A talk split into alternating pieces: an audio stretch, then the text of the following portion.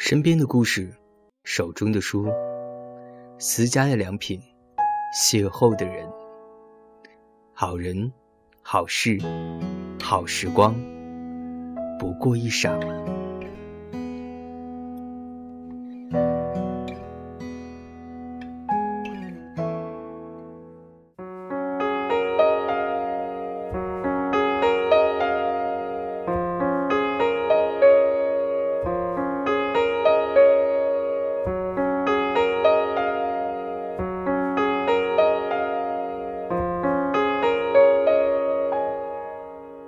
喝醉的时候，总是会被一盆水浇得清醒。有趣的是，爱上了那个泼水的人。也许曾经喝醉过无数次，在房顶卧倒，在路边昏睡。但是当遇见了那个人之后，却再也不想喝酒。尽管后来那个人不知去了何方，但依旧清楚地记得。那水花温暖的感觉。今天一雪给大家分享一篇文章，名字是《今夜红灯为你而亮》。感谢、感恩、怀念、思念，这些被时间摩擦后的词语，再揉起来，一定是很爱很爱。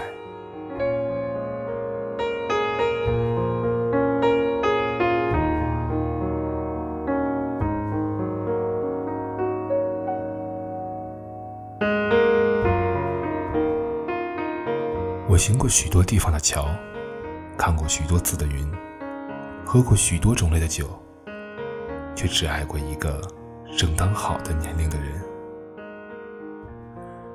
阿辉捏着那支黑的发亮的美工笔，用尽做田螺的劲儿，在纸上整整齐齐地写下了这一句沈从文的情诗。而距他爱上那个正当好的年龄的人，已经过去三年。很多年前，阿辉大学毕业，学的是国际经济与贸易。这个听起来高端的专业，在阿辉投了三十份简历却仍毫无音讯后，阿辉发自肺腑地骂了他娘。就着馒头咸菜吃两顿的生活，过了将近两个月，阿辉东转西转，一直找不到工作。曾经也是意气风发的青年，被整得蓬头垢面。在大城市活着真难，阿辉感叹。这些痛苦的回忆，阿辉如今丝毫不想再记起。但是他忘不了那段岁月里那个夜晚，以及遇到的那个正当好年龄的人，还有那一盏灯。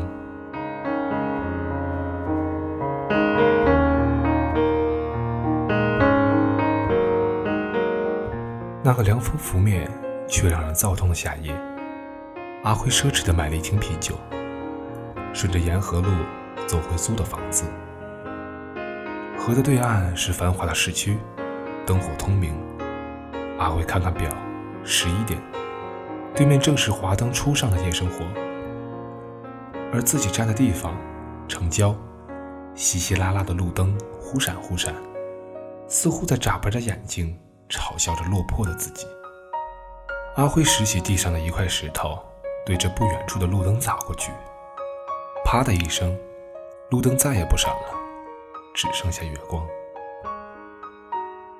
阿辉猛灌自己一口酒，继续朝着住处走去。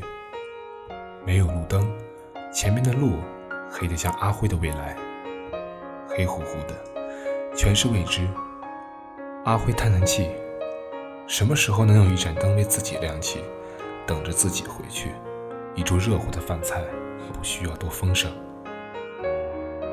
借着稀薄的月光，阿辉走到回家的分岔路口。回住处的路一片漆黑，而另一条，在漆黑中有一盏红灯。虽然灯光柔和，但在这漆黑中却显得光芒万丈。阿辉的脚不听使唤，几乎丝毫没有犹豫。大踏步地向有光的地方走去。虽然之前他也摸过口袋里仅仅剩五十块钱，但似乎太久的黑暗让阿辉尤其的渴望光明。阿辉觉得这时候自己就像飞蛾，光光光，如饥似渴。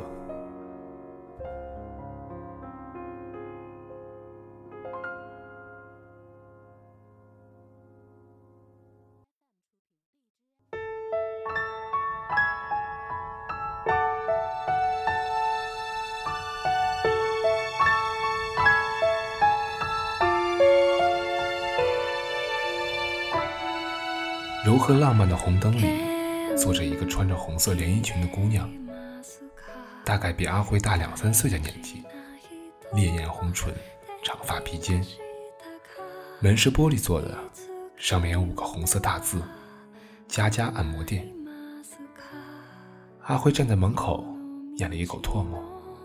姑娘起身打量了一下他，淡淡的说出价格：“包夜二百，一小时五十。”阿辉躲闪着姑娘的目光和她雪白的大腿，假装左右打量着这个装修简陋的按摩店，怯怯地掏出手里皱巴巴的五十元说：“那就一个小时。”说完，脸腾的一下就红了。姑娘取过钱，说了一句“跟我来”，就从里面的一道小门进去。阿辉紧跟其后，就像一个小孩，慌乱匆忙地跟着大人。原来屋里还有一个暗间，灯光依旧是温柔的红。阿辉躁动的心似乎忽然得到了一份抚慰，一股凉意袭上心头。阿辉低头一看，姑娘的手早已放在他宽厚的胸间。阿辉机灵一下，赶忙退了一步，结结巴巴地说：“我我不是想那个，我就是心里头憋屈的慌，想找人聊聊。”姑娘皱着眉。不可思议地看了阿辉一眼，扶正刚要褪下的连衣裙。但是钱我可是要收。姑娘淡淡一笑。阿辉抬头，刚好碰见姑娘的笑脸，突然发现，从未看过的姑娘的正脸，笑得竟如此脱俗，没有一丝风尘的感觉，让人一下子觉得没有厌恶感和距离感。来，坐这儿。姑娘招呼阿辉坐到她边上，阿辉羞涩的笑了一下，一屁股坐下。床尴尬的吱呀了一声，两个人都笑了。阿辉打破尴尬，自我介绍。姑娘也正如阿辉猜的，就叫佳佳。阿辉说起自己的过去，竟然没有开始害羞，滔滔不绝地讲起自己心里的委屈，从混了四年大学到找不到工作。阿辉说了很多，长呼一口气后，阿辉对着佳佳用一句：“真是白上了四年大学，还浪费那么多钱，早知道不如……”就这样结束了自己的故事。佳佳动了动嘴唇，却没有说话，抬头看了看墙上的钟。阿辉也下意识地看了看自己的破表，五十只剩二十五了。佳佳转过头来，冲阿辉骂了一句：“真没出息。”阿辉愣住，佳佳似乎有些无可奈何地笑着说：“你是大学生，还能找不到工作？无非是你眼高手低，还用我这样的人来教你？只有习惯了黑暗的人，才会为自己的黑暗辩护。”阿辉一下子懵住了，不敢相信一个非正规按摩店里的姑娘。居然能说出让自己醍醐灌顶的话，虽然明明很简单的道理，但就是当局者迷。阿辉这回突然觉得心间真的得到了抚慰，躁动的心渐渐平静，他觉得要重生了，这不是开玩笑。一个小时很快过去，佳佳的话和身影却再也从脑子里过不去。阿辉找了一个小公司。从最底层的小员工做起，尽管住的依旧是租的城郊的房子，吃的也比馒头咸菜稍好一些，但阿辉有工作的动力，就是每晚回家都能看见那盏红灯。尽管和自己的住处相悖，阿辉却每晚都要过去看上几眼，和佳佳打两句话，然后回到自己的住处，冲一个冷水澡，幸福的睡去。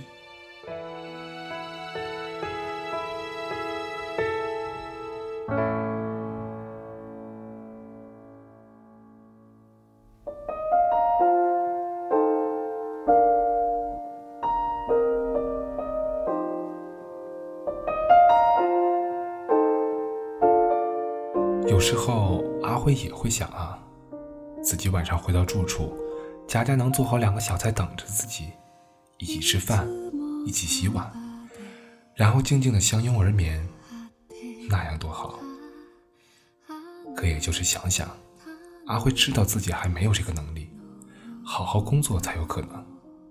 对，好好工作。阿辉心里是这么想的，可是后来连想的机会也没了。佳佳走了，像一阵风。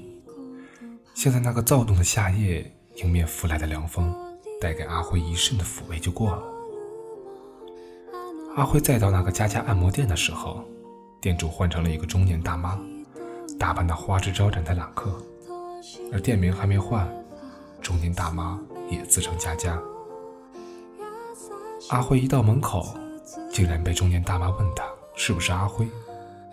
阿辉诧异的点点头，大妈递给他一个信封，说：“这是原来老板留给你的，以后常来玩啊。”一脸媚笑，看得阿辉一阵反胃。信封里一张白纸，一支美工笔，纸上写着：“你说我是你的灯，你也知道，那不只为你亮着，但那一夜为你而亮。”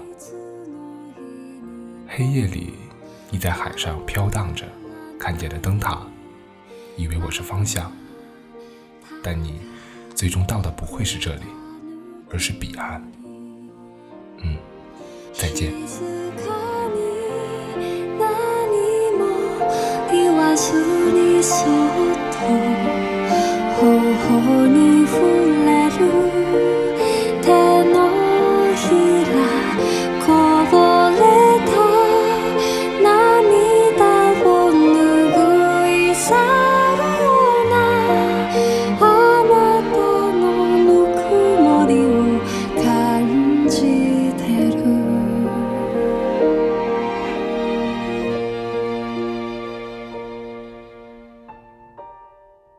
三年，阿辉再看到这些，脑子依旧止不住闪过佳佳的画面。